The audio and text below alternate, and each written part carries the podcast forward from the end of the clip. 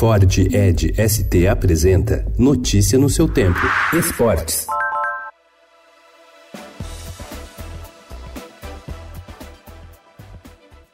Nos 50 anos do seu milésimo gol em entrevista ao Estadão, Pelé disse que é preciso ter fé no Brasil e confiar nas pessoas que estão no comando do país. Os olhos de Pelé ficaram avermelhados quando referiu seu filho, Edinho, solto da prisão e agora trabalhando nas bases do Santos. O rei do futebol também pediu licença para agradecer aos que oraram por ele quando estava internado com infecção urinária.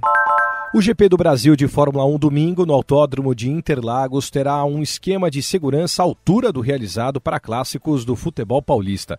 Segundo a Secretaria de Segurança Pública de São Paulo, a partir de hoje, cada dia do evento terá a presença de aproximadamente mil policiais. O número é parecido ao utilizado para trabalhar em dias de partidas importantes entre os times de futebol do estado.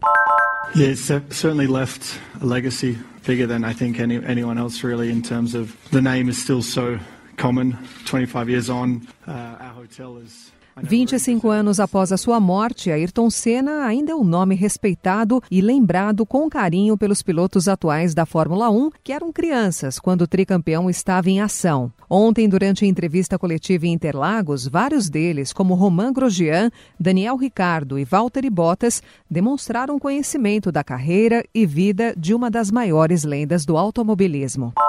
Após quatro jogos sem vitórias e um incômodo jejum que começou após a conquista do título da Copa América, a seleção brasileira enfrenta a Argentina hoje às duas da tarde em Riad, na Arábia Saudita, onde o técnico Tite espera encerrar a má fase e recuperar a paz que o troféu continental lhe deu. Ontem, o treinador reconheceu que o fato de estar prestes a encarar Lionel Messi de volta à Argentina após cumprir suspensão aplicada pela Comebol lhe tira o sono. Tite aposta na força coletiva da seleção para anular o camisa 10. A gente nunca neutraliza um jogador com essa virtude. A gente diminui as ações dele. Notícia no seu tempo. É um oferecimento de Ford Edge ST, o SUV que coloca performance na sua rotina até na hora de você se informar.